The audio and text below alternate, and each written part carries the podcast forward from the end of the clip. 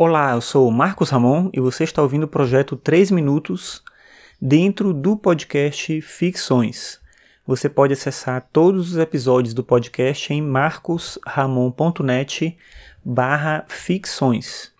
A partir de lá também você pode acessar o meu blog, que é o arcano5.com.br, para acompanhar os textos que eu produzo. Estou produzindo cada vez menos, infelizmente. Isso tem um pouco a ver com o tema do episódio de hoje. Hoje é terça-feira, dia 27 de junho de 2017, e hoje eu vou falar sobre organização.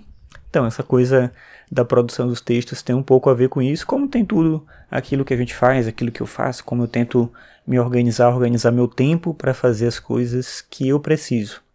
Ah, já faz alguns anos que eu venho usando cada vez mais o smartphone para tentar organizar as minhas coisas, né, com as notificações, com o Evernote, com a própria agenda do Google também. Mas é, recentemente eu tenho me atrapalhado bastante com isso, não estou conseguindo encontrar um fluxo bacana para fazer isso funcionar. E aí eu estou experimentando nos últimos dias e por enquanto tem funcionado uma tática diferente que é usar notificações no smartphone para eu olhar o meu caderno. Na verdade, assim, eu boto as coisas que eu tenho que fazer no caderno e eu boto notificações em horários específicos do dia que eu sei que eu vou estar disponível, que eu vou poder pegar aquele caderno ali e olhar para verificar o que eu tenho para fazer e acabar fazendo.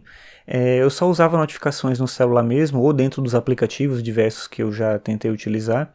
Mas o problema disso é que às vezes a notificação vem num horário é, estranho, no momento em que eu estou meio atrapalhado, que eu não estou conseguindo resolver as coisas, eu acabo deixando para depois, em vez de renovar aquele, aquela notificação.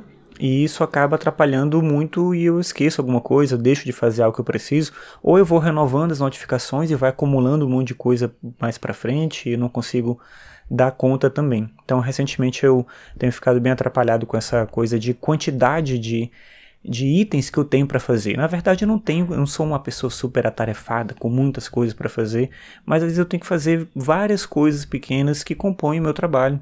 Então eu tenho que corrigir prova, eu tenho que fazer, montar uma, um plano de ensino, eu tenho que montar um projeto, eu tenho que corrigir um TCC, eu tenho que organizar um horário para orientação, eu tenho que fazer as outras coisas que eu gosto de fazer, que tem a ver com pesquisa também, mas tem a ver com os meus textos, tem a ver com o podcast, sei lá uma série de coisas fora a vida pessoal, então você precisa de um tempo e uma estratégia para organizar tudo isso.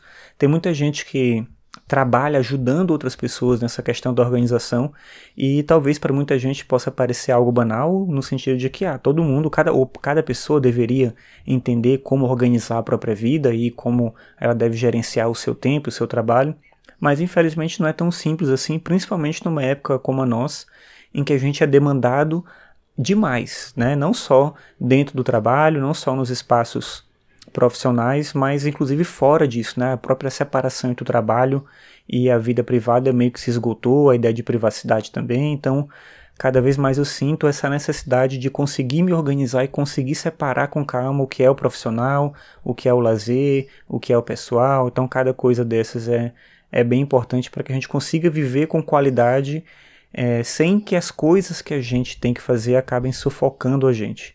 Então é só uma reflexão sobre essa questão da organização e uma, algo que eu acho que é bem importante que cada um deve cuidar. Não sei como é que você cuida da sua organização, você tem uma estratégia, de repente compartilha comigo aí.